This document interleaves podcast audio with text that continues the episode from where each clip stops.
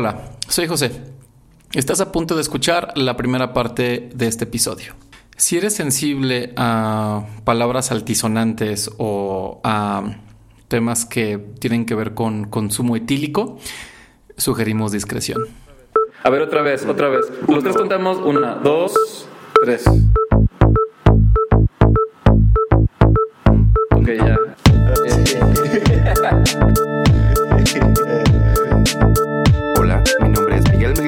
Yo soy José de y en este programa Ah. sacamos el diseño Fuera de contexto.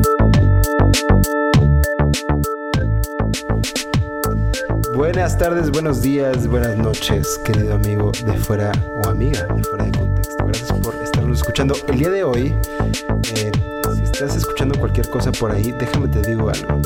Eh, ¿qué, tiene, ¿Qué tiene en común eh, Zaha Hadid, el Architectural Association, Thomas Heatherwick Y Torreón. eh, y Torreón.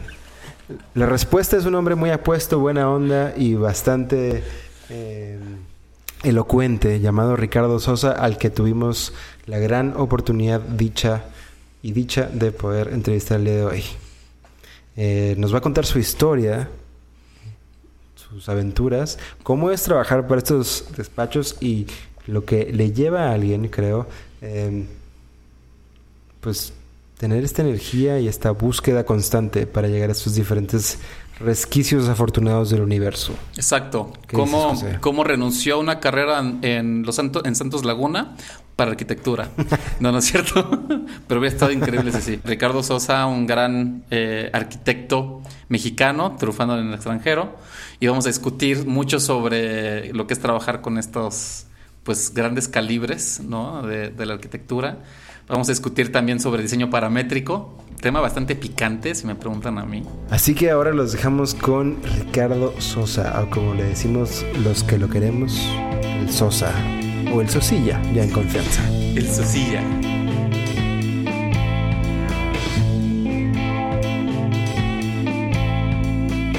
Hola a todos, bienvenidos a este que sería el tercer episodio de la temporada 2021 de Fuera de Contexto y hoy nos conectamos hasta el otro lado del mundo, a- en un lugar que podría ser Londres, pero no es Londres, Eh, estamos hablando hasta Devon, ¿cierto? Mi querido Sosa. Cor- correctamente, correctamente. Y estamos hablando con un querido amigo y gran persona, Ricardo Sosa Mejía, este, a quien yo conocí cuando todavía tenía pelo, eh, aquí en, en la Sultana del Norte, mientras estudiábamos. Yo estudiaba diseño industrial y él estudiaba arquitectura. Pasamos un montón de aventuras juntos. De hecho, puedo decir que eh, al menos en una o dos ocasiones eh, Sosa me salvó la vida eh, en Órale. diferentes momentos estando. Pero eso es otra historia que quizás. No, no, no, empecemos por ahí. Empecemos por este- ahí. En este episodio. Este, ¿cuándo, cuándo Miguel estaba en peligro? Que tuvo que venir en, en ese Monterrey, cuando iban así al, al café Iguanas, ¿no? O, o- No, seguramente en varias borracheras me salvó la vida. Sosa fue- siempre fue muy, muy consciente. escuchando Jumbo, ¿o no? ¿Qué es lo que escuchaban en esa época? Plastilina Mosh, Sí, Zoe, Jumbo, Zoe. Control Machete. Pues nada, Sosa, bienvenido. Gracias por estar en este, en este espacio con siete horas de diferencia. Este, apreciamos mucho que estés aquí. ¿Cómo estás? Bien, bien, no, al contrario, muchísimas gracias por la invitación. Eh, de hecho, me he echado todos los, todos los eh, fuera de contexto que, que han hecho, desde que empezaron hasta... De hecho, todavía no escucho el, el- este último, pero sí, bueno, ha sido mi... Han sido mis acompañantes durante todo este, este tiempo, así que esta es, me, siento, me siento muy honrado por estar aquí. Al- No, al contrario, al contrario. Y eso, y ahorita toda la, la gente que escucha este podcast va a saber por qué. Este, has estado en la lista, ¿no? Este, ya desde hace varios años, pero pues eh, ahorita en ese nuevo formato pues aplica más, ¿no? Este, que no tenemos que traerte, ¿va? Sino que puede ser remota la, la, plática. En- tú en, en Inglaterra, nosotros aquí en México. Mike en Monterrey. Hora del fuertecito allá en, en, en, en the UK. Así es, así es. Muy bien. Hora del mezcal, salud. Saluda a todos. Creo que nada más nos estamos chupando en esto. Pero bueno. Pero bueno, Sosa. Este, las personas que no te conocen, pues para hacer una breve introducción y se quieran quedar toda esta eh, plática, eh, lo que tienen en común, eh, ¿qué tienen en común? Lo que tienen en común, eh, qué sé yo, lugares como Saja, Thomas Heatherwick y demás, es una persona llamada Ricardo Sosa. Para quienes son arquitectos, O sea, pues, nombres o sea Saga. Hadid y, y Heatherwick, no, o sea, eh, eh, no tienen en común que son arquitectos, no. No, tiene el en Sosa. común a Ricardo Sosa. Sosa ha estado ahí, pero esta es una historia bien que empieza desde, desde justo la Sultana del Norte.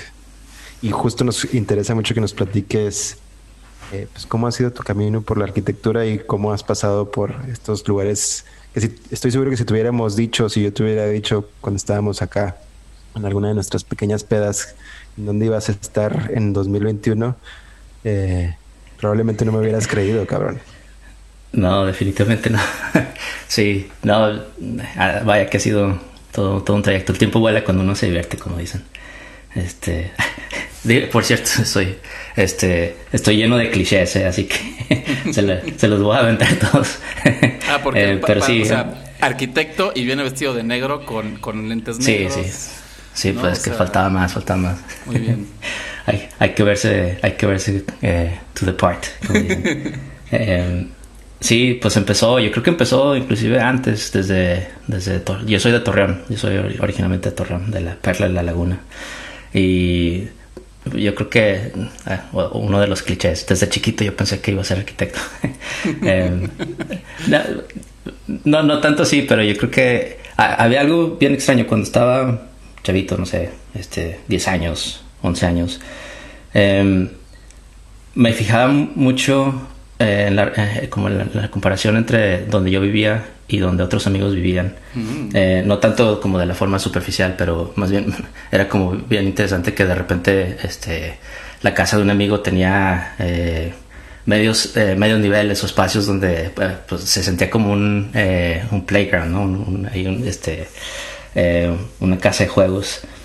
Y eso me llamaba mucho la atención, me llamaba la atención porque, porque mi casa era de una forma y porque la de otros era este, de otra forma, sin, sin tanto entrar como al, al- a la onda arquitectónica, simplemente como... Pero, pero es una sensibilidad que tienes al espacio al final del día, ¿no? Así de que algo, algo hay aquí diferente que, que, que está bien o está mal, ¿no? Aunque tal vez, Sí. digo, a los 10 años, ahí entre Torreón, en la, que llevas ahí a la discada, me imagino. Y este y pues como que tenías estas estas este estas reflexiones, ¿no? Me imagino, o sea, de que a ver este esto sí, o sea, no sé, porque me imagino que te refieres a estas casas que, que de repente la sala como que tienen como un escaloncito para abajo Sí, y suceden las cosas y como y- que suceden ahí cosas interesantes, ¿no? Sí, sí, y era como... em, también era como interesante por el por qué eh, nos juntábamos todos en ciertas casas. Digo, obviamente había una parte ahí donde pues, las, familias se ponían de acuerdo, ¿no? Pero, pero había como esa atracción a, a ir a la casa de cierta persona porque, no sé, tenía como el, el jardín donde podíamos jugar fútbol o, este, o la alberca o qué sé yo. Eh, y de alguna forma como eso empezaba a influir la forma en la que socializábamos de, de- de niños, en la forma en la que, eh, a mi punto de vista, pues, te, te empieza como a generar cierta, cierta noción de, de que es eh, un espacio que es eh, que te crea cierto tipo de efectos y experiencias. ¿no? Eh, digo, esto es como una reflexión ahora ya. después de como 27, 27, 28 años después, ¿no? Pero pero no, bueno, no yo nunca he tenido la- el placer de ir a Torreón, dicen que es bellísimo. Este, pero pero a ti te pasaba, o sea, porque bueno, en México está lleno de arquitectura sin arquitectos, ¿no? O la arquitectura vernácula. Tú, o sea, cuando tú, te- o sea, y tú tenías esta como sensibilidad al espacio, ¿no? Porque es, ¿Por qué se siente diferente aquí que allá? ¿Alguna vez te, te cuestionaste cuando de repente veías malos espacios o mal, o lo que ahora entendemos, o sea, ahora que estamos más rucos, entendemos la mala arquitectura? Como que tú tenías como esas reflexiones, esas observaciones. Sí, yo creo que inclusive hasta como la, la forma eh, en la que te, o en la que me sentía, como de forma anímica, eh, me acuerdo que había como este espacio ahí en mi casa donde eh, mi casa originalmente estaba como dividida en, el, en, la casa y luego había una parte de la cochera que se había tomado para, cre para crear una oficina que mi papá y mi mamá usaban. Y entre esos dos espacios había como eh, la, el, el, cuarto de lavandería, eh, pero que también había, había como este, mis juguetes. De alguna forma me gustaba mucho este, estar ahí jugando. Eh, se sentía como que era este, la guarida o el, o el em, eh, la caverna donde podía yo crear mi propia eh, mi, mi, propio eh, universo no y eso era como bien particular de ese espacio porque de alguna forma yo sabía que mis papás estaban del otro lado entonces sentías como ese, esa sensación de, de, de, protección no pero a la vez el espacio ahí completamente aislado completamente súper oscuro como el, el, espacio pues no tenía ventanas entonces era como este súper no tanto tenebroso, pero de alguna forma, pues sí te crea como esa sensación como de, de que es, es, tuyo y protegido, ¿no? Sí, exacto. La guarida. Sí.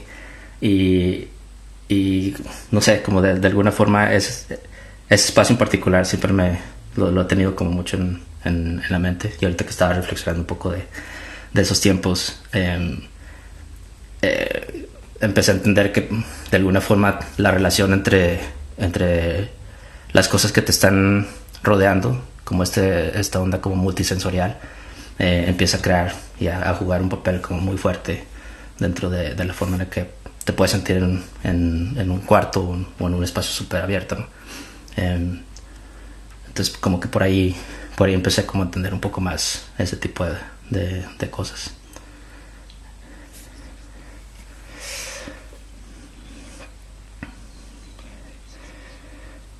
Y yo creo que tenía como un interés muy fuerte. No sabía que realmente qué, era lo que eh, iba a ser estudiar arquitectura, pero quería entender pues cómo, cómo puedes empezar a influir en eso, ¿no? Los espacios y, y, bueno, también había como un poquito de, de, inocencia donde veías un edificio este, que te llamaba la atención y, ah, yo quiero, yo quiero saber cómo se hace eso, ¿no?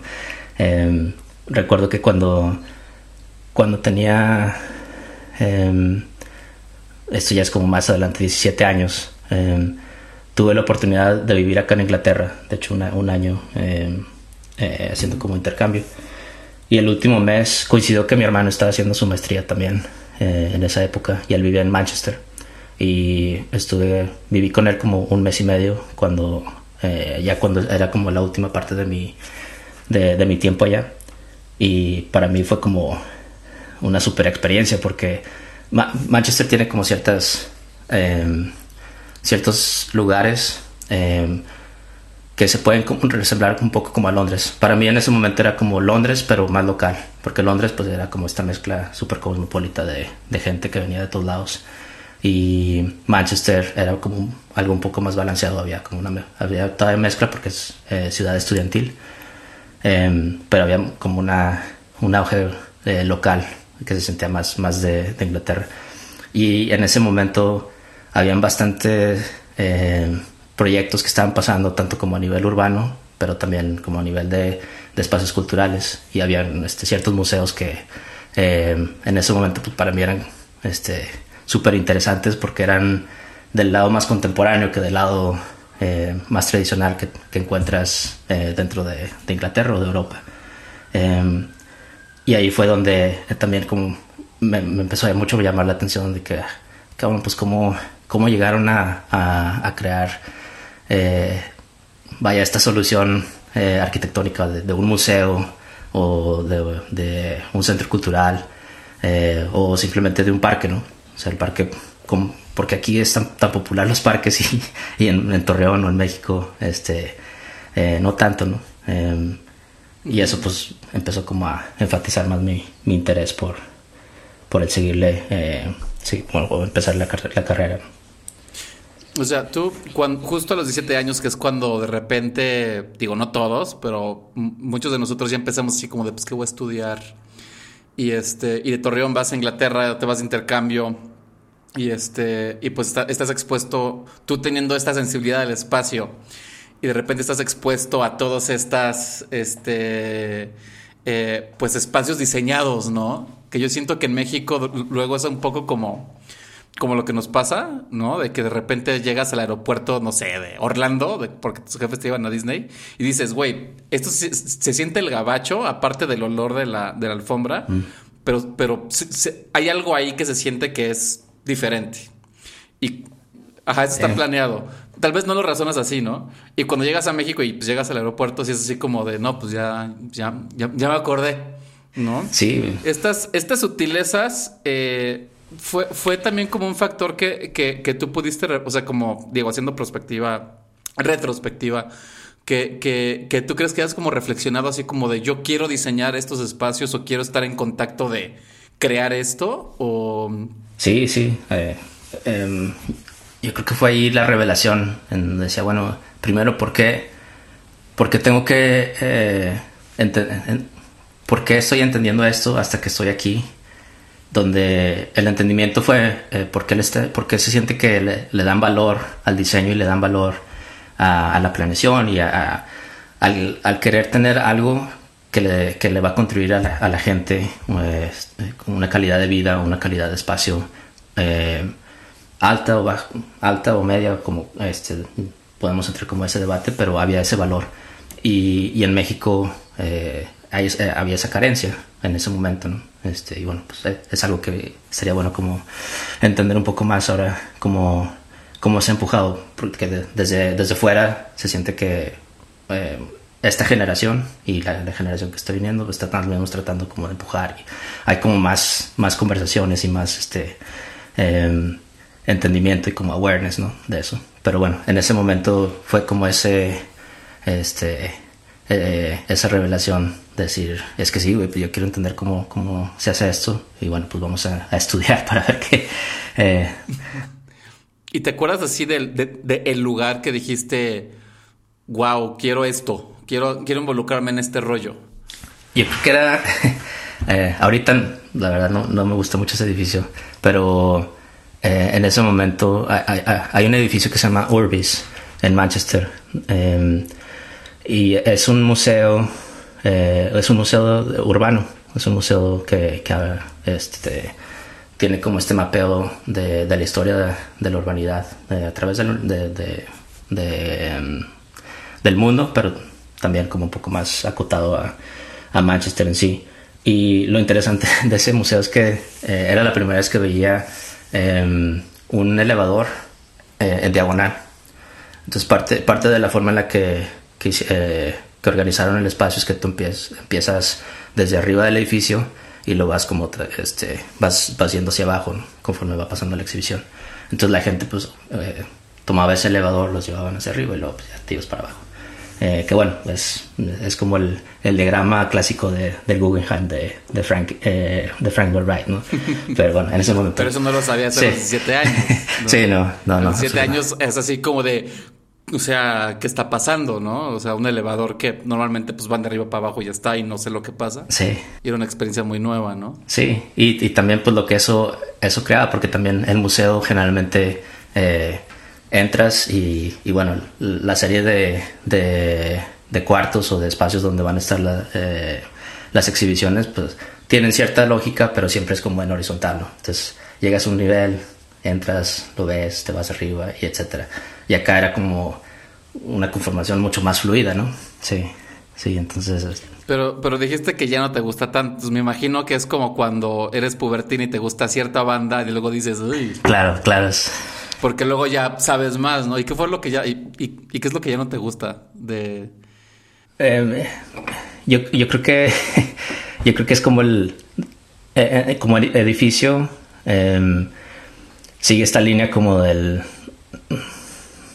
em, del high tech pero como eh, chafa. Entonces entonces eso como que ya bueno aparte de que pues este está como recreando eh, casi casi como un, modelo que ya, ya se ha hecho y se es como el refrito em, eh, ya después como analizándolo un poquito más bueno este realmente pues no, no era tan como que a eh, pantalla, como que a pantalla primero, luego te quedas así como de... Pero bueno, pues mira, ese edificio fue el que Sí. el que de- detonó este rollo. Sí, le tengo, le tengo cariño. Oye, oye, eso sí, justo, digo, me, me voy a dar un salto cuántico, pero pues estudiaste arquitectura finalmente en el TEC de Monterrey, que ya no sé, a la, pers- a la a- hacia atrás, no sé si lo veas como una buena o mala escuela, pero algo que me llama mucho la atención es que tú casi inmediatamente, según recuerdo, si mal no está mi memoria, pues te nos fuiste, te perdimos, te nos fuiste derechito. Te me fui. Te nos fuiste derechito a, a, a Londres a estudiar la maestría en el Architectural Association, así se llama. Eh, Así eh. es, así es. Es lo- Pero, ajá, o sea, ¿por qué decidiste irte luego, luego, o cómo estuvo esa onda? Tengo, tengo una pregunta antes. A ver. Sí. Y eso que yo he hecho en el TEC. Porque, la, o sea, digo, todo chido con el TEC, pero cuando yo hablo, yo escucho TEC y arquitectura, como que no es como. O sea, en México, como que no es la escuela más, más, premo- más predominante, ¿no? Sí, no, no, Este- definitivamente no. Yo creo que, eh, bueno, ahí, ahí hubo varias cosas. Y ya cu- cuando regresé a, a- a México y, y terminé la, la preparatoria, eh, pues realmente ay, en ese momento yo me enamoré de Manchester, ¿no? Yo quería así, regresar a Manchester y seguir como ese, este, esa ideología de, de, de tener como es- eh, esa vida de estudiante y, y, y demás, ¿no? Entonces eh, empecé como a, a ver cómo podía aplicar a, a la Universidad de Manchester y también empecé a ver como otras, ot- otras escuelas eh, fuera de México. Y ahí fue donde también entendí que eh, la relación de, de- del acceso que tenemos a cierta información o ciertos procesos, este, pues no, no era no era, no era la indicada porque en ese momento me di cuenta que pues, necesitas aplicar con, con un portafolio de trabajo de diseño ya desde preparatoria para poder entrar a, a- a ciertas eh, universidades o escuelas de, de diseño. Y pues ahí me ves este, en ese entonces este, echando eh, Microsoft Paint, haciendo mis, mis composiciones artísticas, güey. este, como para pues poner ahí algo en el, en el portafolio y bueno, este, en- Para, para arquitectura. para arquitectura, sí. Eh, y, y bueno, tenía como. durante la preparatoria este, hice dibujo técnico y arte y demás, entonces tenía ahí como dibujos y, y demás, pero no, obviamente este, me di cuenta No que. pegó. sí, no. no. Eh, y, y, y bueno, ah, obviamente en paralelo, pues estaba viendo a ver que en México, que era. Eh, donde era eh, la mejor opción para poder eh, estudiar arquitectura. Y, y bueno, pues por ahí salieron varias, la UNAM pues era obviamente una, una de las opciones más viables, bueno, más viables, más como interesantes. Eh, pero sí, me fui desde que, de, de la UNAM eh, a la Escuela de Artes de Guanajuato, de hecho inclusive este tomé un camión para ir a hacer la- el, el examen, este, pues nomás para ver qué, y para darme la vuelta a Guanajuato. ¿Cuánto ¿no? de, de, de, de Torreón a Guanajuato? ¿Guanajuato o el Guanajuato? Guanajuato, Guanajuato. No, no, sí. Eh, son creo que como 10 horas, 10 horas y media, una cosa así. Sí. Eh, que- uno de chavo ahí con su Discman. sí, ¿no? sí, te la echas, estás este, atrás ahí, tranquilón, en el, en el camión. Eh, y luego después, eh, ahí obviamente pues en- eh, para, también atrás de todo esto pues era como el debate, ¿no? Familiar eh, de, de por qué estudiar arquitectura y no ingeniería, si te da eh, más estabilidad, eh, etcétera, etcétera. Pero pues yo, yo estaba como... em, como muy... Tus papás, tus papás son, son- son ingenieros Mi- o algo por ahí. Mi papá es ingeniero, sí. Mi mamá eh, trabajaba en, en un trabajaba en una compañía, de hecho, que, que ha- hacía intercambios. Eh, y eso, pues bueno, nos dio como la oportunidad también de, tener como es- esos intercambios. Por eso estaba en Inglaterra en ese entonces. Eh, pero sí, mi papá es ingeniero y, y bueno, pues obviamente dentro del paradigma eh, o dentro de su paradigma pues era este ingeniería es estabilidad donde pues puedes este después entrarle a cualquier otra otro campo no Eh, pero bueno pues a mí no ni me llamaba la atención y, yo estaba como muy este eh, aferrado a, estudiar arquitectura no entonces digo bueno aplica aquí en la, en la iberoamericana en Torreón también pues para para que no quede. Eh, total, pues ya hice todos los exámenes en estos, en, estos lugares y, y, y después coincidió que em, hubo una feria de, de universidades en su momento en, en la escuela donde yo estaba. Y vino esta personalidad que es súper carismático, lleno de, de conocimiento, que era en ese entonces el director de carrera de arquitectura en, en el tecnológico. Eh, eh, Ángel, Ángel Garza, que en paz descanse. Y, y no, pues este, obviamente, el, eh, es que sí, yo, quiero tener este tipo de conversaciones o quiero tener acceso a, gente que esté, eh, que tenga este tipo de conocimiento. Y, y bueno, pues este, mm, me la vendió muy, muy fácil y también este, a mi mamá y a mi papá y todos, ¿no? Eh, y bueno, ¿Qué fue lo que te dijo? Que, que dijiste, vámonos a Monterrey. Ay, Uf, déjame hago un poco de, de memoria porque em, dijo muchas cosas. Al final no sé si fue acá el cholo mareador, pero yo creo que más que lo que dijo, yo creo que la- era la forma en la que él em, se comunicaba, como la parte humanística y de empatía, de decir, bueno, yo, yo sé que tú eres, este, que están, ahorita están en una etapa en la que no saben ni qué chingado está pasando, eh, pero déjame ayudarte como a clarificar un poco tus, eh, tus pensamientos y tu interés. Eh, entonces yo creo que esa apertura fue la que me llamó mucho la atención y, y- y- y es como muy motivante, ¿no? Eh, entonces yo creo que eso fue una de las cosas que, que, que me, me hizo que yo creo que el tecnológico fuera una, una, una muy buena opción. Eh, y bueno, aparte pues también em- empiezan como a entrar este tipo de rollos como qué tanto acceso a información o acceso a gente este, puedes tener como esas oportunidades. ¿no? Eh, entonces bueno, pues ya al final pues por ahí me fui. Y, y no, no, al final yo creo que si algo, si algo tomé del, de, de- del tecnológico fue pues obviamente la gente que conocí como Miguel, como Alexis y demás. Eh, irónicamente del lado de diseño. eh, también conocí gente muy, muy buena y muy interesante, muy buenos amigos de- del lado arquitectónico. Eh, pero también como esa, ese énfasis de que, eh, que no, no, neces- no necesariamente tienes que hacer carrera y, y sentar cabeza eh, en su momento, que realmente pues es más bien como qué oportunidades pueden salir a través de, de, estudiar en el tecnológico, ¿no? que es como eh, casi casi su branding, pero en cierta en cierto modo sí, te, tiene, tiene un grado como de, de verdad. Em, Y es que además, o sea, por ejemplo, la, la UNAM, que es de las escuelas pues más, más reconocidas de arquitectura en México, pues es complicado, ¿no? No nada más por el tema de que, pues, que quedes, pero también porque tienen talleres, ¿no? Tienen el taller Max Cheto, que es como su propia cosa, y luego tienen otro taller que es como otro enfoque totalmente diferente y como que siento que el tech, el- digo, quisiera pensar que como que más bien es como de, mira, voy a poner este morro para que sea como muy práctico, para que agarren skills más, más, este, más hard skills y pues ya después ya, este, pues saltas a donde vayas, ¿no? sí. No sé si, si, si, si fuese así contigo.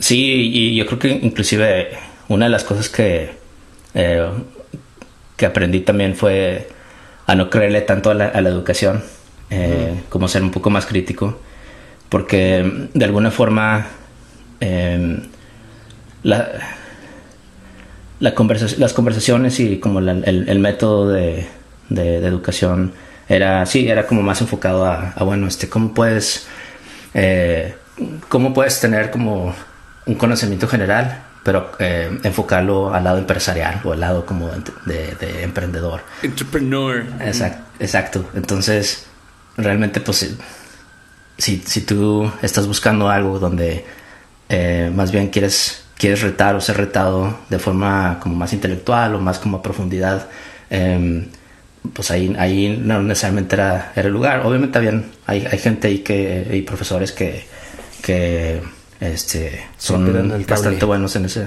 en ese lado, sí. Pero no es, no es como el, no es la base, es como la, eh, la excepción a la regla, ¿no? Em, Sí. en contraste Sí, con... Al final no es una, no es una escuela de arte, es tecnológico. Entonces. Exacto, exacto. Entonces, em, sí, en realidad pues no, eh, no encontré eso eh, ahí. Eh, y, y- y bueno, es como va como a la, a la respuesta a la pregunta de, de Miguel, donde Por eso me fui muy... Me fui muy Fuiste tan joven. tan joven y e inocente. Em, O sea, fue así de que, de que te graduaste, te, te dieron tu borrego de peluche y fue así como de vámonos. Vámonos. Así, ¿no? Sí, sí, sí, sí, de hecho, así, así fue tal cual. Em, sí, el, el último año de, de carrera yo creo que fue donde empecé a reflexionar un poco más, em, pues qué era lo que, qué era lo que estaba buscando y qué, f- qué fue lo que logré durante la carrera. Y, y, y bueno, yo sentía que no había logrado mucho eh, como persona, pero también... em, también era como reenfocarlo a, bueno, hay, no, no, no he hecho mucho, pero hay esta oportunidad para poder ahora sí eh, empezar, ¿no? Este fue como eh, el cáliz, el calentamiento y este y ahora sí pues a ver qué, qué hay más allá en, en el mundo, ¿no? Eh, y también la decisión fue em, de alguna forma de alguna forma también fue en base a, a decir yo creo que si me quedo en México va a ser mucho más difícil poder eh, salirme, eh, ya sé, porque bueno, lo- en, mi, en, mi, en mi mente en ese momento era como que bueno, empiezo a trabajar en algún lugar, en un lado, este, empiezas como a estabilizarte y, luego empiezas como a entrar este formato de, este, te estabilizas, empiezas a buscar eh, nuevos horizontes, familia, etcétera, y, y luego de ahí pues ya se vuelve mucho más complicado. ¿Te daba miedo el, el conformarte? El compromiso más que nada. Dijiste. Sí.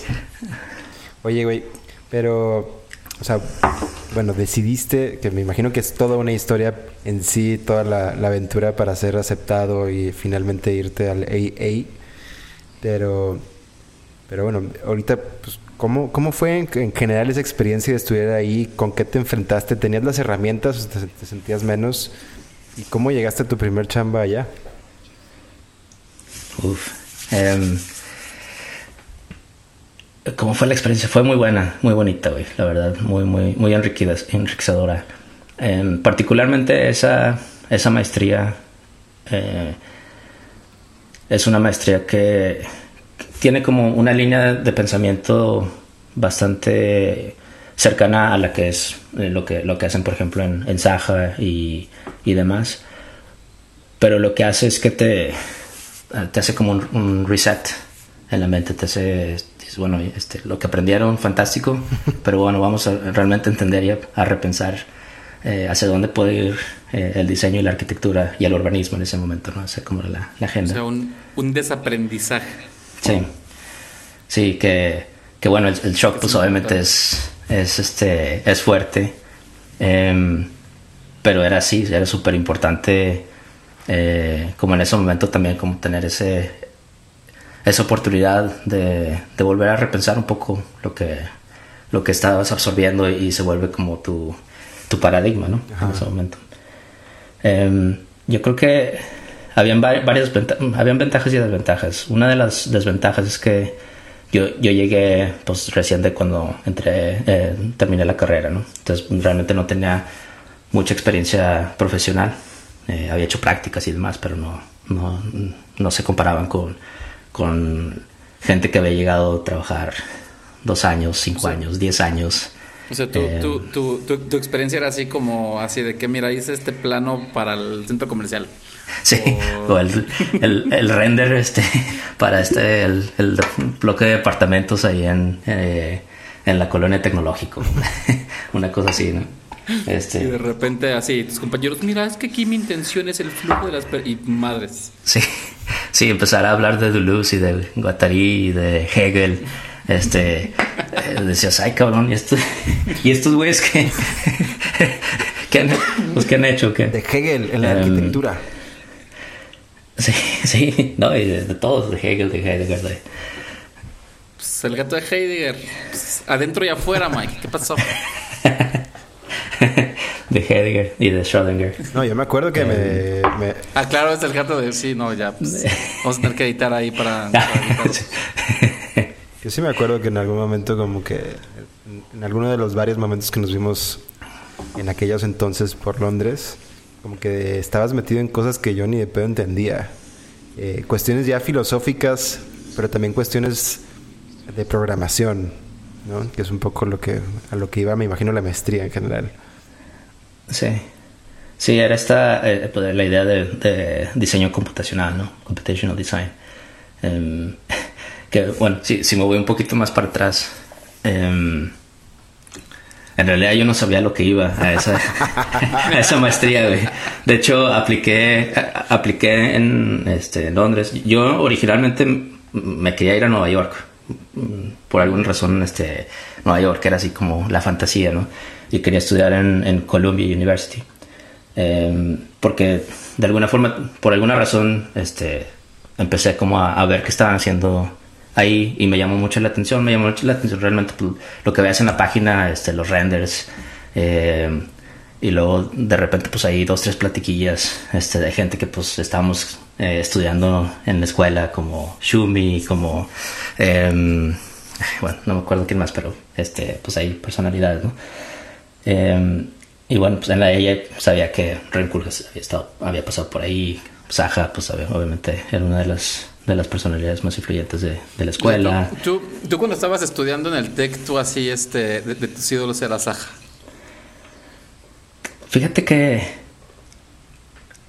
eh, era alguien que, que tenía presente, pero va a sonar que yo creo que tengo, yo creo que al final tengo mu- muy, malos gustos, güey, ¿no? Pero para mí mi, mi hit era Calatrava en ese momento, este, y, Ah, es que Calatrava. Güey, y- Calatrava, güey, estaba en su... ¿qué, como, ¿Qué año era más o menos? ¿Como 2000? 2005, 2006. Oye, güey, que- Sí, pues era- era como el hit, ¿no? como- Ya, me estoy adelantando, pero seguro cuando te entrevistó Saja, tú le dijiste, no, güey, tú siempre has sido mi más mayor, más Sí, sí. mayor. No, obviamente. Hit. Tú y yo somos uno mismo. Pero no te adelantes, Mike. No, perdón. Em, sí, entonces eh, Saja, Saja yo creo que era como el, este, el enigma, ¿no? La eminencia. Era como eh, todavía más allá de... La- de- Pues era inalcanzable en ese punto cuando tú estabas en el TEC. Sí, sí, era, para mí era así como que, ah, cabrón, este, esta persona creó eh, un punto en, en la historia eh, que, que se puede ver claramente y de cómo la influencia a través de, de lo que ella empezó a, a- a crear y a, y a hablar, este, pues ahorita obviamente ha tenido un impacto este, muy, muy fuerte, ¿no? Eh, entonces pues era así como que, ah, pues, Saja, ella.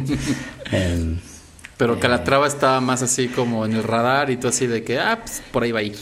Sí, por algún, por alguna razón este, me llama mucho la atención esta idea de la, de, de la mímica de, de la naturaleza junto con, eh, con el performance estructural, ¿no? Que es lo que pues más o menos este, el discurso que hace. y, y bueno, ahorita pues es como que bueno. Sí, que, que- que todo parezca espina dorsal. Sí, exacto. y que se mueva. Em, eh, entonces, bueno, sí. De, de- ¿Qué estaba diciendo antes? Que no, no Eh, sabías sí. a que ibas a Londres. Eh, Sí, no sabía que iba a Londres. Eh, entonces, total, pues apliqué, apliqué a estas universidades, apliqué también en Barcelona y en Nueva York no me aceptaron. Eh, y bueno, pues ya, este, tragedia, ¿no?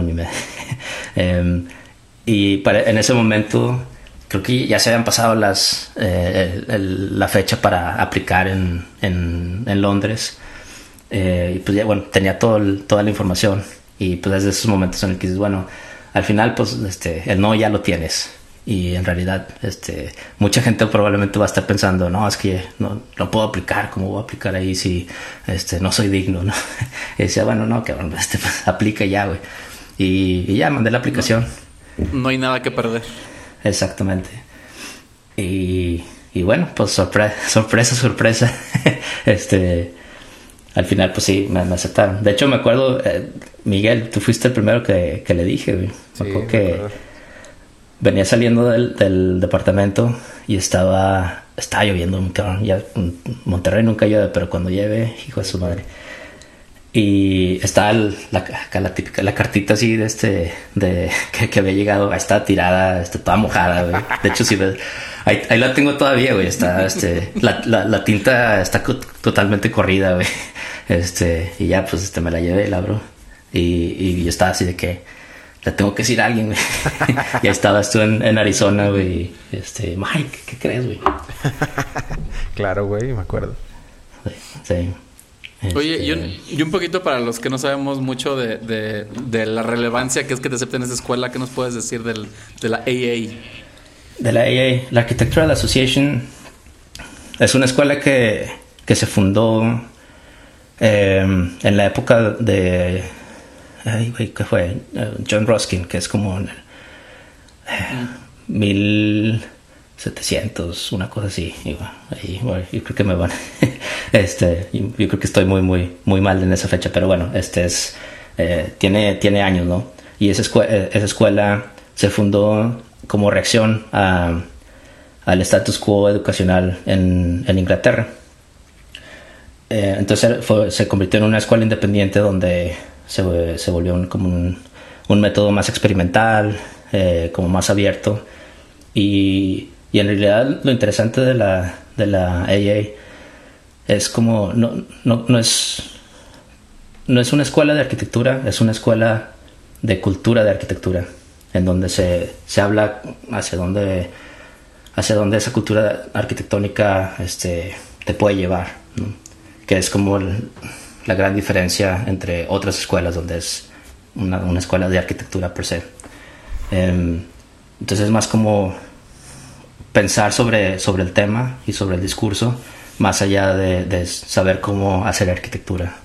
Em, y, y bueno, eso pues este, creo como hay una, un poco de una revolución em, dentro de la disciplina, eh, donde atrajo, atrajo muchas personalidades. Em, gente desde Pink Floyd que estudió ahí, este, gente ahí de Pink Floyd estudió en la, en la AA hasta, bueno, más este, pues, recientemente, o bueno, más como contemporáneo, pues sí, gente como em, digo, eh, Richard Rogers estudió ahí, eh, Bernard Sumi fue director de ahí, Zaha, Rem Koolhaas, eh, Ben Van Berkel, o sea, todos, pues todas estas personalidades que han, que han tocado como la historia arquitectónica contemporánea, ¿no? Eh, entonces como un punto de referencia. Pura, pura estrella, em, pero como del lado em, del, del lado pensador, más que del lado Flashy, flashy. Em, sí, sí. Que es como un poco.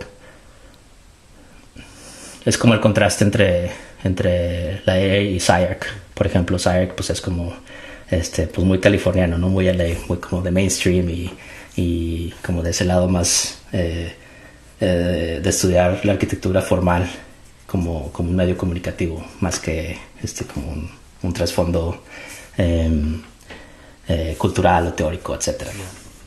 Entonces llegaste y, y, pues te dieron una bofetada con Heidegger y Hegel y demás. Hegel y Schrödinger.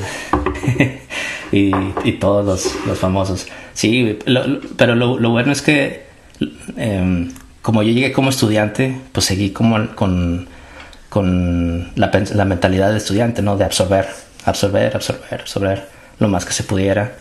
Y, y también como entender, pues, dónde puedo yo contribuir. Em, interesantemente, esa maestría eh, se hace en, en equipos. Entonces, pues bueno, ahí este, también se vuelve interesante como la dinámica eh, horizontal de pues cómo empiezas a tomar decisiones este, dentro del equipo, eh, porque pues no hay, no, no es como en las oficinas, ¿no? Donde tienes un líder de proyecto y bueno, ahí hay alguien que va guiando.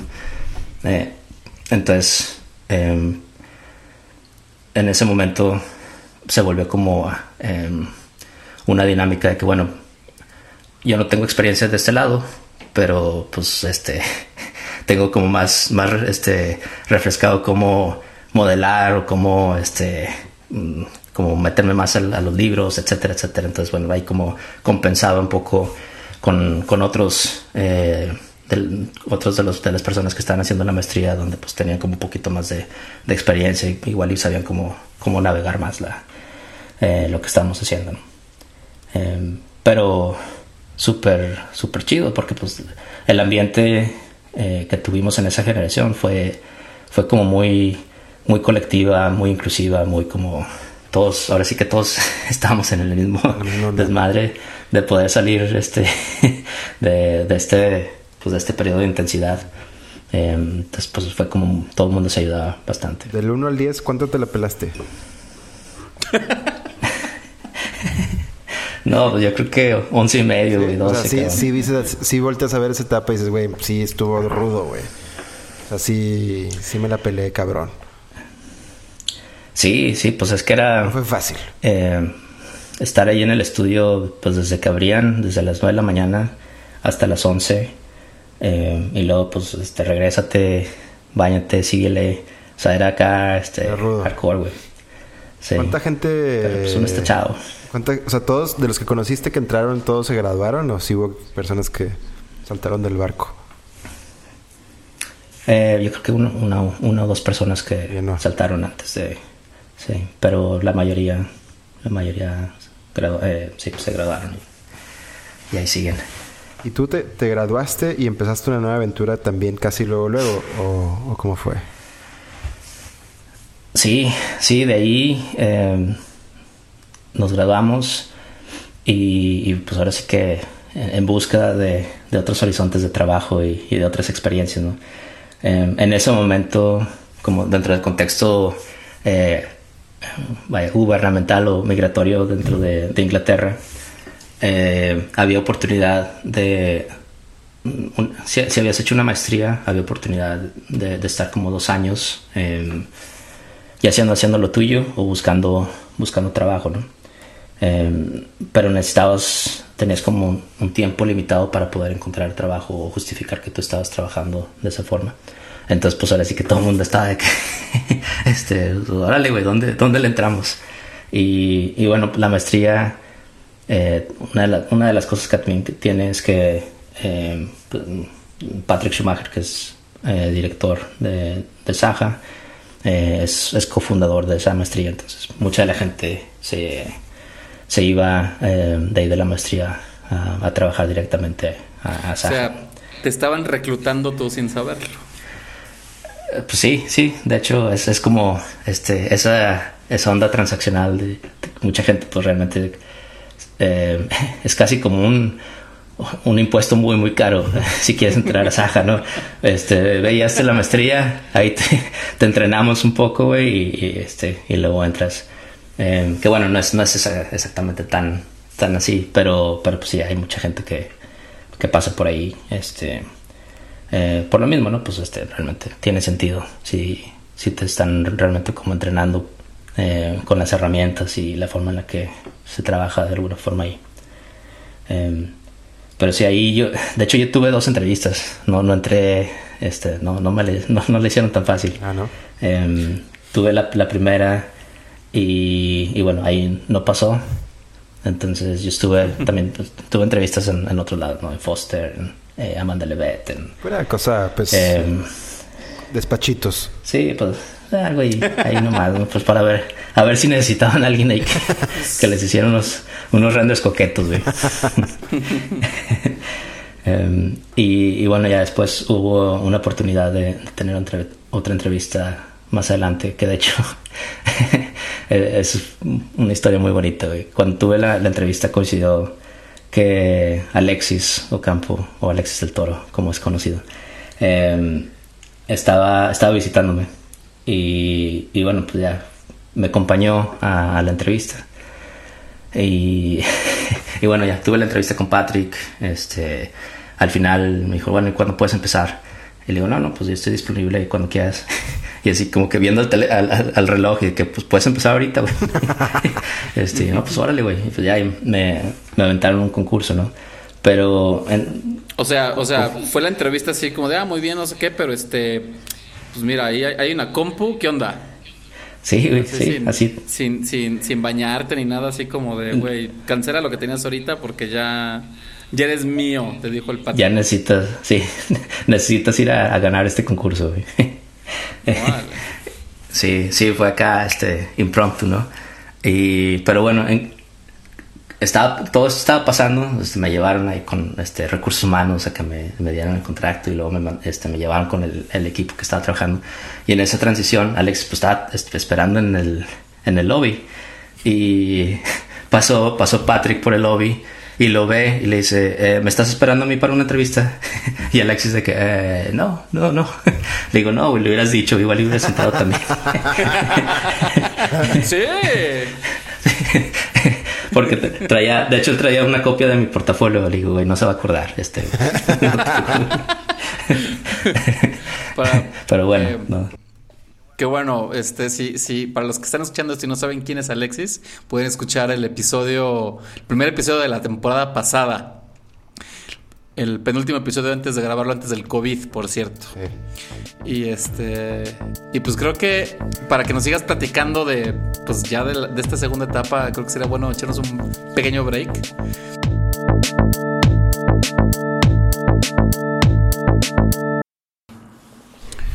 Ok, entonces, nos quedamos en que fuiste a una segunda entrevista y este y, y te dijeron, pues, órale va, este, éntrale porque este ya, ya, ya no hay tiempo que perder, ¿no? Y pues el pobre Shady ahí en el lobby, este, como de, pues no, güey, ya regrésate porque pues tengo, Sí, tengo que sí, cambiar". fue, fue Hotel California, güey. Eh, fue un momento de Hotel California.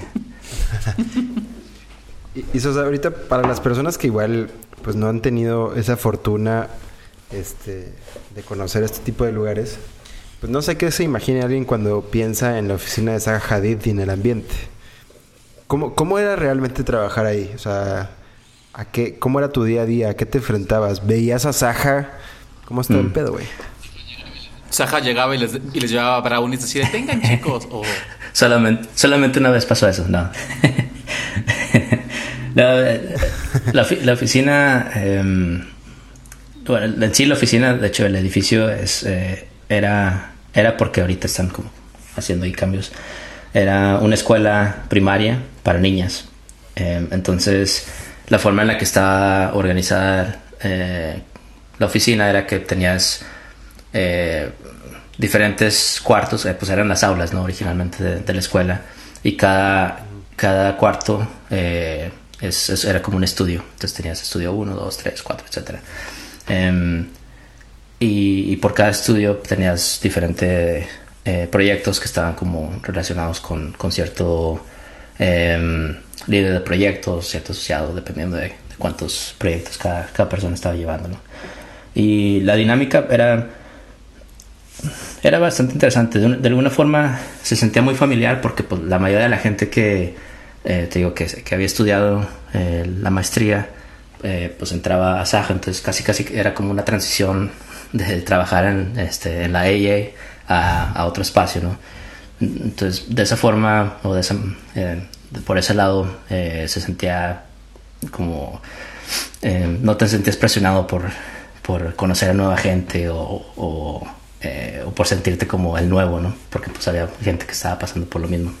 era era un entorno familiar, o sea, familiar no en el sentido de familia, pero familiar como en la sensación de Exacto, familiaridad. exacto. Eh, e inclusive pues, mucha de la gente que, que, bueno, ya este, había hecho carrera ahí, pues también habían hecho la misma maestría y, o sea, habían pasado como por la misma, por la misma experiencia de alguna forma. Entonces, se, pues, se vuelve como un, un grupo con que tiene ya cierta familiaridad, cierta forma de pensar. eh, no, no estandarizada, pero como con una línea de pensamiento en donde eh, todos podemos hablar el mismo lenguaje, per se. Eh, entonces, ¿Y cuál era ese lenguaje que todos el lenguaje, eh, yo creo que era, era como muy guiado al... a- eh, en, en ese momento, ya por mucho tiempo, pues ha sido como guiado por, por esta idea del, del parametricismo, ¿no? Y, y el énfasis en, las herramientas computacionales y de cómo, cómo se vuelven, no una herramienta, pero una, em, una metodología de, diseño. Em, entonces, por ese lado, era como era fácil entrar a, a esa, a esa ola o a ese, ese medio de trabajo porque mm, ya casi todos sabían qué era lo que se tenía que hacer y, y la evolución era más bien como refinas eh, y cómo vas evolucionando esa misma metodología y ese como lenguaje de diseño. Eh, entonces por ese lado pues era eh, no, no era fácil pero fue, fue una transición mucho más suave que, entrar como algo completamente diferente, ¿no? Pero Sosa, pausa, pausa. Para las personas eh, que no saben qué es el parametricismo, no sé si esa sea la palabra o la forma de decirlo en español. eh, Es un, es- ¿Cuál es un sería- término acuñado, es un término acuñado, me parece. ¿Cuál- Por cuál ahí sería de uno de los la- maestros de Sosa. la explicación para un niño de, de- de kinder? Em, a ver, híjoles, a ver, a ver si me lo estudio bien. Em, el parametricismo es una, una, línea, una línea de diseño em, que está guiada por la noción de eh, se- seguir ciertos, ciertas guías o parámetros, como, como lo llama el, el, em, que están guiados por un algoritmo o están guiados por, por un nivel de inteligencia más allá de- del humano. ¿no? Entonces ahí es donde como entra este, esta idea de- del diseño computacional. Eh, y la idea de eso, o el, el- propósito de eso, es poder eh, generar, controlar y evolucionar cierto nivel de complejidad eh, dentro de, un espacio o de un edificio eh, a nivel geométrico. Ahora, historia, bueno, históricamente, ¿no? Bueno, más bien como el tiempo, porque tu, tu maestría fue también como muy, muy relacionada, ¿no? Como el diseño computacional, el diseño de parametrismo. Y en esa época, que habrá sido que 2007, 2008, 2008, como 2008, era como, habían dos fenómenos. Uno era el boom de la manufactura digital, ¿no? Y también era el boom de que, pues, que la gente decía, mira, tengo esta madre que es Grasshopper y tengo esto que es el Borodoy y pues, ¡pum! Puedo hacer todas esas cosas Sí. loquísimas. Sin, ya, ya no las tengo que hacer a mano, ¿no? Ahora hago una... La, les programo y sucede esto. Y eso, en cierta manera, pues... eh, por un lado tiene como esta o, o surge todas estas esas personas que tal vez de, de una manera estética como que les atrae mucho esta nueva posibilidad y pero bueno tú tú como experto y por la experiencia que también tuviste pues con una de las arquitectas que te trajo eso al mundo me, me gustaría que o sea digo yo y yo creo que ya te lo estás oliendo yo no soy muy fan del diseño paramétrico aunque sí tuvo mi momento que fui seducido, te voy a ser sincero. ¿No? Yo creo que todos. Pero este. Me, me gustaría que nos persuadas a decir po- como por qué es algo que hay que. O sea, que, que hay que abrazar o que la arquitectura tenga que. O la arquitectura del diseño en general es, es, es una herramienta importante que abre todas esas como posibilidades de creación desde el punto de vista más humano, este, emocional, tal vez. Sí. Sí, eh, sí, es, es, es como súper interesante ese, eh, ese debate, ¿no? Eh, yo, yo, yo en realidad eh, soy bastante crítico de, de, de la idea del parametricismo. Eh, inclusive cuando estaba ahí, yo creo que parte de lo interesante de estar ahí era que no, no era necesariamente que tenías que ser un ídolo o seguir eso, había apertura para, para tener el diálogo eh, como para retarlo, ¿no? Como crear la antítesis de, de esa, de esa tesis em, para sintetizar, ¿no? Y- yo creo que el- algo interesante de- del parametricismo o de la idea de, de- la idea de, eh, herramientas computacionales es eh, precisamente eso, el- la apertura y la oportunidad que puedes tener para empezar a, explorar otra noción de, lo que puede ser eh, complejidad, ¿no? Y complejidad pues puede ser, este, puede irse por muchos, muchas vertientes. Em, yo creo que el problema es que está sesgado o limitado a la idea geométrica y muchas veces es como em, se crea como un trasfondo eh, un poco falso de, de cómo este puede tener un impacto cultural y, y social. Este inclusive está eh, ligado mucho a la idea del eh, libertarianismo. Este como pues este sistema eh, donde pues el, el mercado es el que Como libertarian libertarian. Eh, donde pues el, el sistema de mercado es el que maneja todo, ¿no? Y es, es en base a eso y no en base a, a un sistema un poco más social, ¿no? Em, eh, ahí es donde yo creo que se vuelve, se vuelve un poco em, peligroso eh, sentir que, que, que el alcance que puede tener esta noción este, es hasta ese punto, ¿no? En realidad, no, en, en mi punto de vista, es más bien una herramienta bastante robusta como para empezar a, a explorar otras otras áreas. Y, y donde yo creo que hay, hay bastante eh, beneficio es como en la, en la innovación eh, constructiva, más que nada. Porque el, el poder crear este nivel de complejidad que es asociado a geometría, en, en este caso, eh, pues el, el, reto ha sido cómo, pues cómo empiezas a, a crear un, un, nivel de construcción que, que está al nivel de, de la complejidad de, digital. ¿no? Eh, ahí es donde, donde ha habido como un, un empuje bastante fuerte de, por, por, eh, por medio de, este discurso. Eh, que bueno, pues ha abierto eh, otras, otras áreas. ¿no? también donde, donde creo que es un poco peligroso es también esta noción de que la herramienta puede, puede hacer el diseño por ti.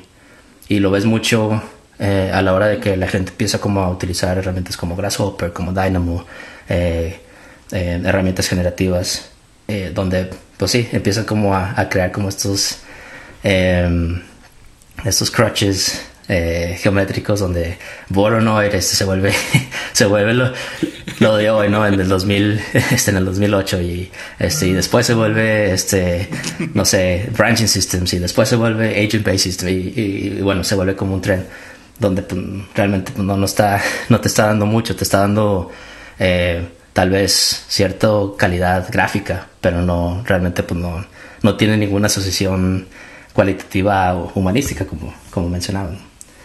Eh, entonces yo creo que hay, hay, que, hay que continuamente seguir teniendo esa conversación con la gente que, que opta por estrenar. Y es que algo, algo que, que, que me llama, o sea, como que me intriga mucho es de que mucha de la base del, y digo, yo, yo, no, yo no soy experto en arquitectura, y, pero es, no sé, por ejemplo, en eh, mucho del trabajo de Zaha Hadid, igual y, y, me estoy equivocando terriblemente y me estoy tomando una, un, un, un, gran riesgo en quedar así como un total pelmazo.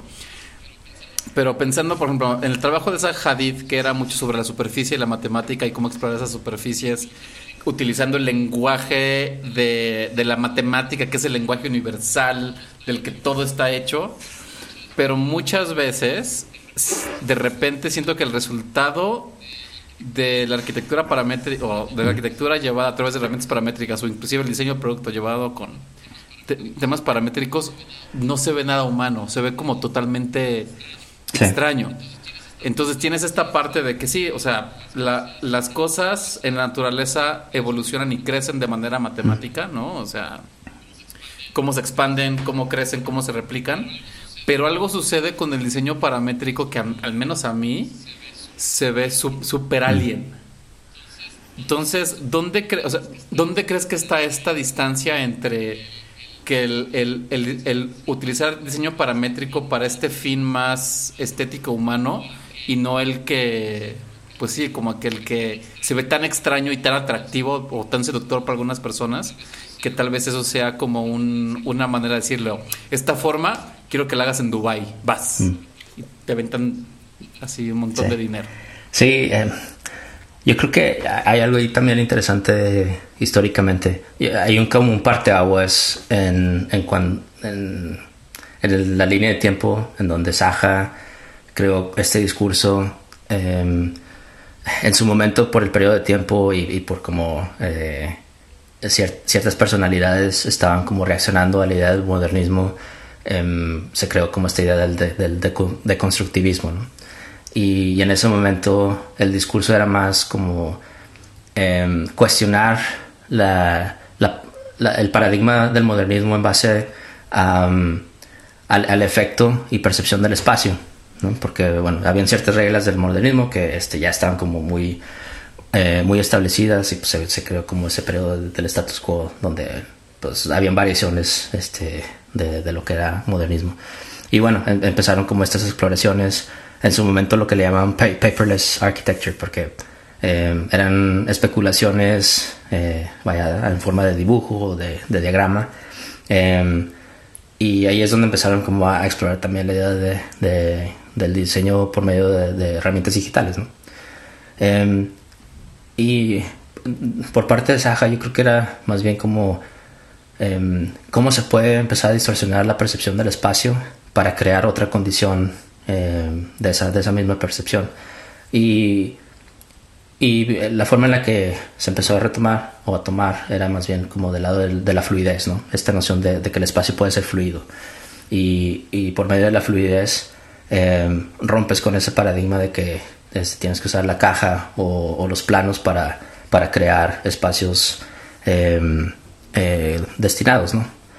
porque, bueno, la sociedad en ese momento este, tiene, tenía cierto nivel de complejidad donde pues, la fluidez era como algo eh, que reflejaba ese, ese sentimiento eh, eh, urbanístico y, social.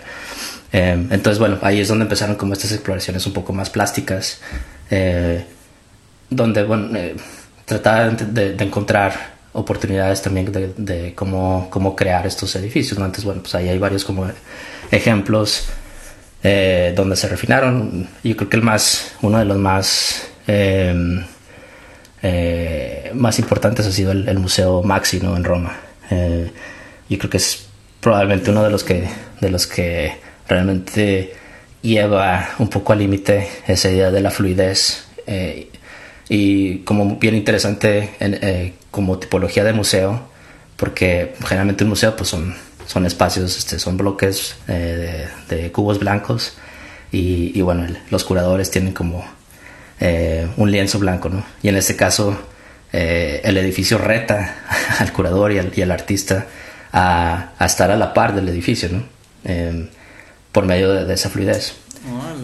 Y bueno, hay como otros, otros ejemplos ahí, pero conforme pasa el tiempo, la idea del parametricismo empieza a ser adoptada un poco más por, por Patrick, eh, menos por Saja. Pero, pero como tenía esa condición de, de fluidez también, bueno, pues naturalmente se creó como una evolución de, de lo que Saja estaba interesada a adoptar como la, la idea de parametricismo. Em, bueno, es como un rollo más, más histórico. El, el Patrick se volvió loco, ¿no? Con eso un poco. Sí, sí, pues es que... O sea, Patrick lo llevó al mame total. Sí, y lo sigue, lo sigue llevando, ¿no? Yo creo que irle, para mí lo, el valor, el valor que, que ha tenido eh, en este caso Patrick como personalidad, ha sido que ha estado tratando de empujar el discurso tanto académicamente como profesionalmente, porque muchas veces eh, muchos, em, tanto académicos que tienen discursos y teorías arquitectónicas bastante interesantes, pero no han, no han, hecho, no han hecho nada profesionalmente o no han construido. Eh, hay otros que tienen ideas como muy muy fuertes, pero a la hora de, crear algo este, no están a la par. Y en este caso hay como hay cierto balance eh, por el lado académico y por el lado profesional. Ahora, que, que, que, de, parte de Patrick. Sí, sí, sí, porque pues lo que han, lo que han hecho durante los últimos eh, pues 10, 15 años este, es increíble como como empuje, como empuje profesional y como empuje académico. Ahora que, que, que sea algo este, de valor per se, bueno, es, es el punto como de, de, debate, ¿no? Realmente, eh, te digo, yo, yo, soy muy crítico de eso, pero lo que le valoro es ese, ese énfasis y como perseverancia de...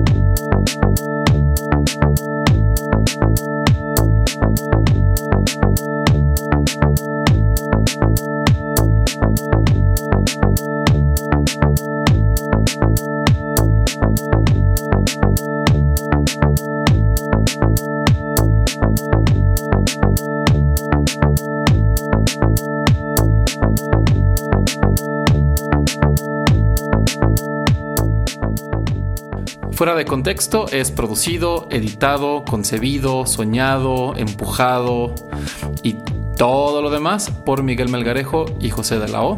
Si quieres saber más sobre nosotros, puedes meterte en nuestra página fuera de contexto.mx o en cualquier red social nos encontrarás como arroba fdcpod.